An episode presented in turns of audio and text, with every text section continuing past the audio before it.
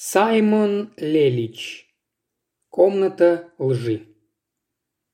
Саре навсегда. Кто я? Она просыпается разбитая, и этот вопрос первым приходит ей в голову. Затем, где я?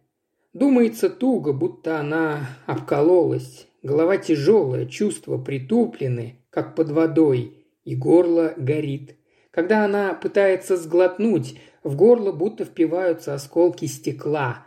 Она моргает, зрение проясняется, но заодно она начинает чувствовать запах помещения. В комнате пахнет затхлостью, алкоголем и застарелой мочой. Запах оглушает ее и вызывает тошноту. Ее не рвет только потому, что желудок совершенно пуст. Когда же она в последний раз ела? Когда она в последний раз могла подумать о еде? Она скатывается со своей импровизированной кровати, очень тонкой простыни, такой же грязной, как и все вокруг, на четвереньки, правая рука подгибается. Она кричит от боли, падает на пол, ударяется плечом, снова кричит.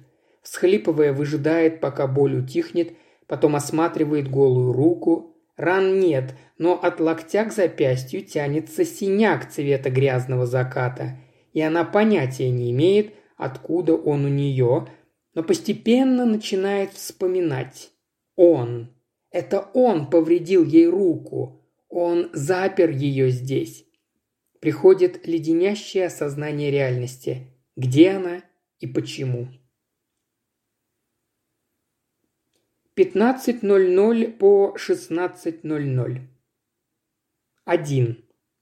С первого взгляда ее не покидает чувство, что этот паренек ей откуда-то знаком, или, по крайней мере, она знает ее, как ее нынешнюю, так и ее прошлую, ту, которую она скрывает.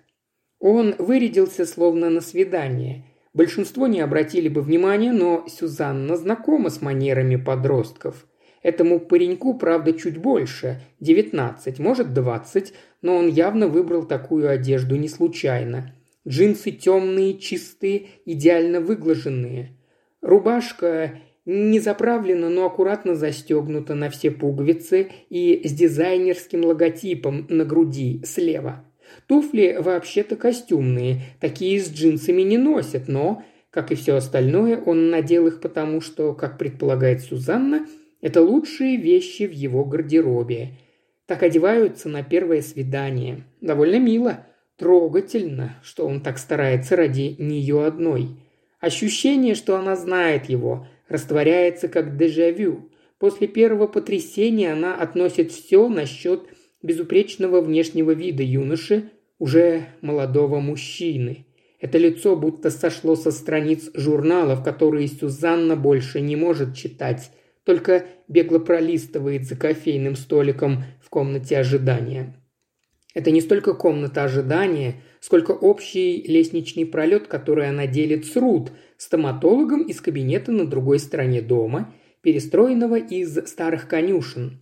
С площадки между их кабинетами лестница ведет наверх, в открытую спальню, где стоит компьютерный стол, используемый в основном Алиной, украинкой, работающей одновременно стоматологом-ассистентом у Рут и их секретарем – на первом этаже дома располагается магазин антиквариата с отдельным входом. Он под завязку забит всякой всячиной, но вечно закрыт. Хозяина ни Рут, ни Сюзанна никогда не видели. Они шутили, что антиквариат – это лицевая сторона бизнеса, что там сидят отмывальщики денег, девонская мафия, игиловцы. Сюзанна думает, что на самом деле владелец ведет дела через интернет и приезжает только на встречи по договоренности. Скучная правда, но Сюзанне она нравится больше. Рут предпочитает более драматичное объяснение. Иногда Сюзанна гадает, как бы Рут отреагировала, если бы узнала всю правду о ней самой.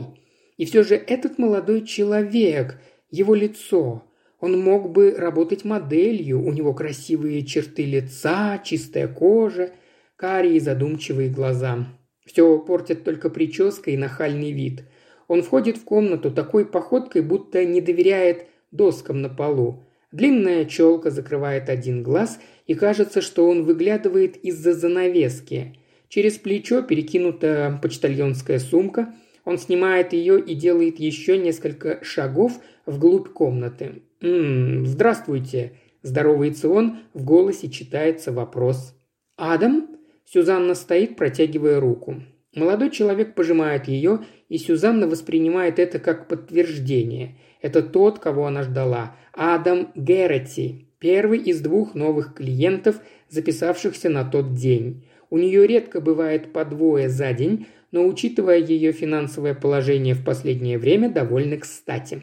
«Я Сюзанна, проходите!» «Сюзанна?» «Сюзи, если вам так удобнее. Только не миссис Фентон, а то я все время буду оглядываться в поисках мамы».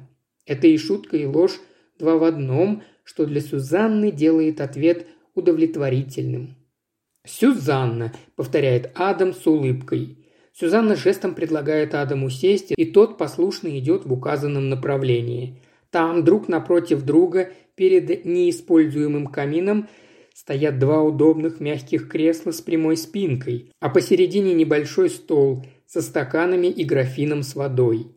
Кресла абсолютно одинаковые, это специально, и Адам садится на дальнее от двери. Это заставляет Сюзанну спросить себя, не посещал ли Адам психолога и раньше, потому что, по ее наблюдениям, новички выбирают путь к кратчайшему бегству. Он ставит сумку на пол рядом с собой и устраивается на краешке кресла. Быстро оглядывается. Комната маленькая и почти пустая. Прибранный, насколько возможно, рабочий стол Сюзанны перед георгианским окном. В углу у двери вешалка для верхней одежды, но на ней только шляпка, которую Сюзанна купила специально, чтобы вешалка не торчала, как голое одинокое дерево зимой. Хаотично заставленные книгами полки, сертификат в рамочке рядом с копией Матисса на стене, смежный с соседним домом. Сюзанна не стала бы вешать сертификат, но Рут убедила ее, что тот придает ей значимости. Еще несколько растений и белоснежные стены, и все. «Сюзанна, это как-то неправильно», – заговаривает парень. «Не лучше ли мне называть вас доктор или еще как-то в этом роде?» «Конечно, если вам так хочется. Хотя я и не доктор», – говорит Сюзанна, сопровождая шутку улыбкой. «Я консультант», – поясняет она. Шутка осталась непонятой, и она возвращается к профессиональному тону. Консультант – это не клинический психолог и уж точно не имеет никакого отношения к психиатрии, хотя это не говорит о том, что у меня нет квалификации. Она меняет тон. Я только пытаюсь объяснить, что в моей сфере деятельности не нужно медицинское образование. Иногда оно даже нежелательно. Есть у нее такая привычка. Сначала использует шутки как защитный механизм, а потом бросается в другую крайность. Узнает она паренька или нет, но что-то в нем точно ее раздражает. Возможно, прилизанная внешность. Боже, Сюзанна, ты что, флиртуешь? Стыдно. Ты же по меньшей мере на 30 лет его старше. Сюзанна чувствует, как у нее горят щеки и опускает взгляд. Поднимает пушинку с черных брюк. «Итак», – продолжает она, снова улыбаясь, – «может быть, расскажете, почему вы здесь?» Парень выглядит ошарашенным. «Что, вот так сразу?» «Давайте начнем с общей информации, согласны? Как вас зовут, сколько вам лет, где вы выросли, все в таком роде, а потом уже перейдем к проблеме, которую вы надеетесь решить в нашем разговоре». Адам ерзает в кресле. «Хорошо, конечно. Меня зовут Адам. Адам Геррети. Я родился здесь, в смысле в Англии, собственно, в Лондоне, не прямо здесь. И, наверное, он запинается, опять ерзает, морщится. Послушайте, можно я сразу все расскажу? Как вы сказали. Я скажу, зачем я здесь, и вы решите, сможете ли вы мне помочь. Ну, не поймите меня неправильно и все такое, но я не хочу попусту тратить ваше время, и, честно говоря, у меня не очень много денег, Кроме того, я немного нервничаю, даже не немного. Он застенчиво улыбается. Это улыбка школьника, и Сюзанна чувствует, как у нее покалывает сердце. «Извините», — говорит Адам, — «извините, это не так делается, верно?» – спрашивает он, проводя рукой по волосам. «И не подумаешь, что у меня это впервые». Он краснеет и быстро добавляет. «Я впервые пришел к такой, как вы. Сюзанна оттаивает от непреднамеренной двусмысленности его слов. «Все хорошо, Адам, правда. Вы здесь главный, не я. Мы можем начать так, как вам удобнее, и мы не будем говорить о том, о чем вы не хотите, пока не будете готовы». Наблюдая за реакцией Адама, Сюзанна осознает, почему он показался ей знакомым. Дело не во внешности, это все его улыбка. Левый уголок рта поднимается чуть выше, чем правый. Между губами просвечивает тонкая полоска молочно-белых зубов. Глуповатая улыбка, невинная, родная. Наверное, сейчас меня больше всего интересует, сколько это обычно занимает. Ну, вы понимаете, чтобы во всем разобраться. Сюзанна моргает и внимательно смотрит на Адама. Всеобщее заблуждение относительно консультантов. Все думают, что мы нацелены на решение отдельно взятой проблемы. Она замолкает, наблюдая, как брови Адама тихо поднимаются.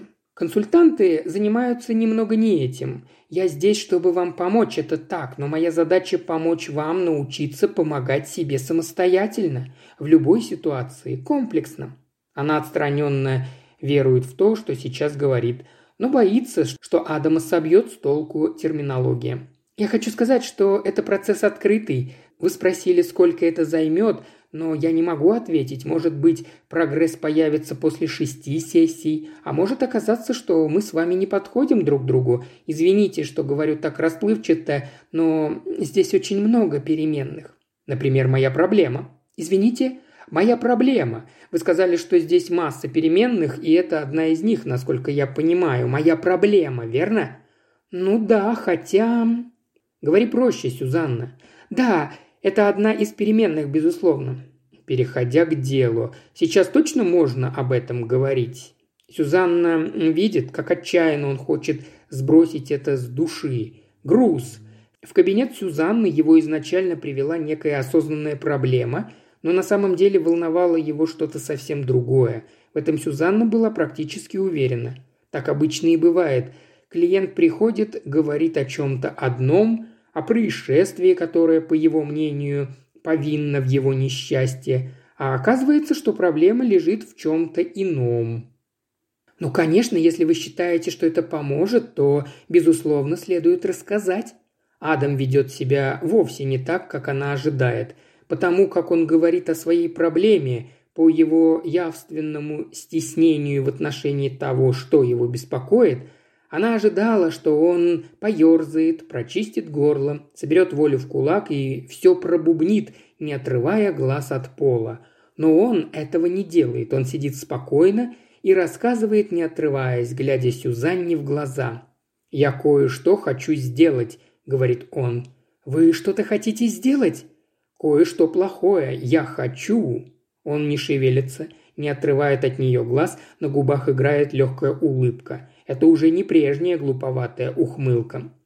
Дело в том, Сюзанна, продолжает Адам с уже далеко не невинным выражением, что я не уверен, что смогу остановиться. Уважаемый слушатель, ты прослушал ознакомительный фрагмент аудиокниги. Желаешь продолжить слушать аудиокнигу? Тогда подписывайся на канал Ильи Кривошеева на Бусте. Ссылка на канал в описании.